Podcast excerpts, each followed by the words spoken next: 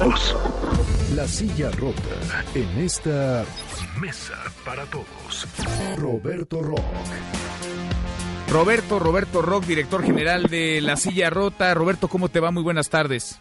Eh, Manuel López San Martín, ¿cómo estás? Un gusto saludarte. Muchas gracias. Bien, muchas gracias. Pues eh, si algo llama la atención del presidente López Obrador es la manera en la que se relaciona con la prensa, la manera en la que comunica, no necesariamente su agenda, sino también los asuntos que se atraviesan, las coyunturas adversas. El tal caso de Minatitlán, esta masacre, terrible masacre de 13 personas, pero también el memorándum la semana pasada, tan polémico memorándum, el que busca dejar sin efectos la reforma educativa. ¿Cómo lo ves? Fíjate que creo que eh, atinas en el enfoque, Emanuel, porque parecería ser que incluso una una cosa son sus hechos eh, concretos como el memorándum y otra forma es cómo procesa él el mensaje que supone este memorándum, las reacciones que el memorándum eh, atrae y cómo comunica al público. A mí me da la impresión de que la mayor parte de las reacciones que provocaron, que, eh, que provocó López Obrador con su memorándum, eh, derivan de sus dichos, no de sus hechos. El memorándum que tiene, eh, como recordarás, eh, eh, cinco párrafos, Manuel, que realmente uno de los párrafos es el que despierta inquietud respecto a la suerte de un cuerpo de reformas constitucionales y legales que rige la reforma educativa de 2013-2014 que estableció el gobierno Peña Nieto. Lo demás no altera nada. Pero cuando empiezan las reacciones, él habla de pregoneros y él dice que si eh, hay un conflicto entre ley y justicia, prefiere la justicia, lo que da a entender que ignora la ley. ¿no? Entonces, eh, me da la impresión que él mismo se tropieza eh, con sus dichos y que desde mi punto de vista al menos, Manuel, yo veo una, una, un vacío muy importante en la forma en que el gobierno López Obrador está comunicando. Oye, Roberto, ¿tú crees que el memorándum fue una metida de pata, fue parte de una narrativa que busca construir para avanzar en su propio dictamen de reforma educativa para sensibilizar a los maestros, fue una estrategia mucho más sofisticada y maquiavélica. Es decir, el presidente sabía que esto era ilegal, ¿no? O que, digamos, a través de un memorándum no se puede revertir una reforma constitucional, pero aún así lo hizo, generó mucho ruido, mucha polémica.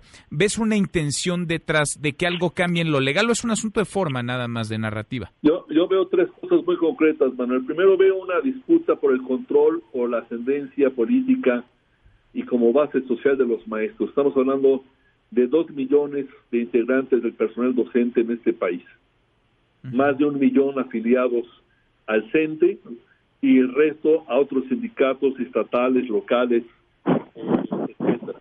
Veo también eh, una, un afán de ganar tiempo en la negociación con esta base social que tuvo, con la que tuvo una aproximación muy importante durante la campaña, tanto con el Bester Gordillo, eh, con la gente cercana del CENTE y con la CENTE también. Y veo, veo también una debilidad, una ausencia de expertos eh, jurídicos a su lado, redactando este memorándum en particular. Ya está publicado, Manuel, que el, el consejero jurídico de la Presidencia de la República, Julio Scherer, no estaba en México cuando este memorándum fue emitido.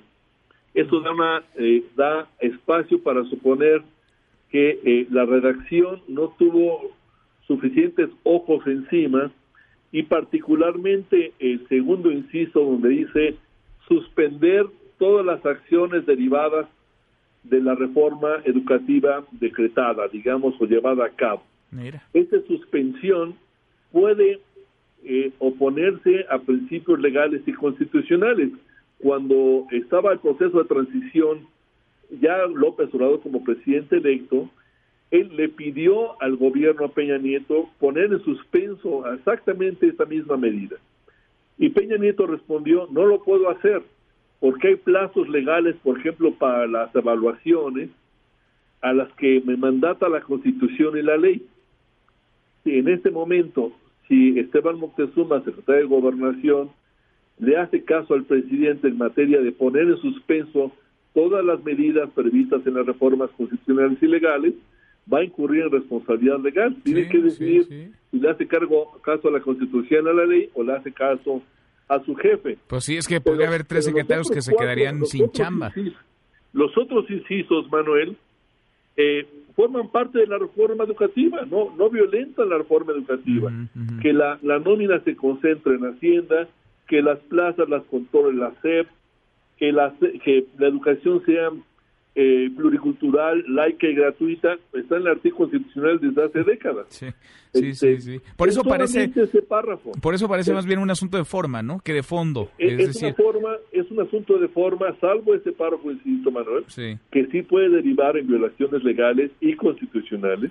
Pues sí. Pero es una es un problema de fondo en ese tema, de forma en, en, el resto y de una forma pésima de, de comunicar. Yo estoy seguro que si los, los expertos legales hubieran visto antes ese memorándum, le hubieran dicho, presidente, todo está muy bien, menos este inciso, hay que refrasearlo o hay que quitarlo. Este, yo hablé con algunos eh, asesores jurídicos de la presidencia por parte de la silla rota, Manuel, cuando ese memorándum fue emitido. Y alguno de ellos me dijo, estoy acabando de leer, Roberto, el memorándum. Mira. Dice, eh, no es posible nos queda muy claro, el equipo me dijo que no es posible una disposición por encima de lo que está aprobado en la ley o en la Constitución, salvo que estas leyes y la Constitución misma sean vuelta a modificar por el Congreso. Pues sí. Sí, pero, fíjate, es, eso, eso, la forma sí es confusa. Eh, eso te deja, te deja ver o te deja muy en claro, nos deja a todos muy en claro que no se trataba de un memorándum con carácter legal, sino uno de carácter político. Roberto, pues fundamentalmente político, pero que abrió la puerta y era previsible a una serie de reacciones que hoy tenemos en la prensa, donde ya estamos en la puerta de la dictadura. Pero hay una muy sensata de, de, este, en uno de los artículos, este, de Silva Herzog Márquez, donde dice, lo que estamos viendo es cómo reacciona el presidente frente a las crisis. Eso sí es relevante. ¿Me explico? Sin duda. ¿Cómo, responde el presidente? ¿Cómo eh, eh, califica, cómo adjetiviza el presidente en las distintas, las distintas voces? Este, cómo descarta la participación de estas voces en la prensa, los, los, enfoques de, de los medios de comunicación, y ya no sabe uno qué es más preocupante. si, el fondo o la forma. Bueno, pues vamos tratando de entender, de descifrar las dos, la forma y el fondo. Roberto, ¿algún dato duro para ir? Mira, eh, yo creo que en esta misma línea, Minatitlán hace que eh, nos manda la señal, y en materia de las crisis también, de que el presidente cambie su actitud. Primero se presenta en el puerto de Veracruz, donde había empezado a, vacacionar partes de su familia, entre su esposa, había llegado unos días previos se presenta en el puerto y no menciona el tema de Minatitlán. Es cuando las redes sociales le empiezan a reclamar y cuando estos reclamos llegan a los medios de comunicación, cuando no solamente reacciona, hace un comentario, le echa la culpa al pasado desde luego, al chiquero que recibió entre comillas, sino que anuncia que va a Minatitlán. Eh, yo creo que es un, caso que hay que estudiar. Hay que estudiar y nos va a dar para mucho, muchísimo. Un abrazo, gracias Roberto. Gracias, gracias a ustedes, madre. Un abrazo. Muy, muy buenas tardes. Mesa para todos.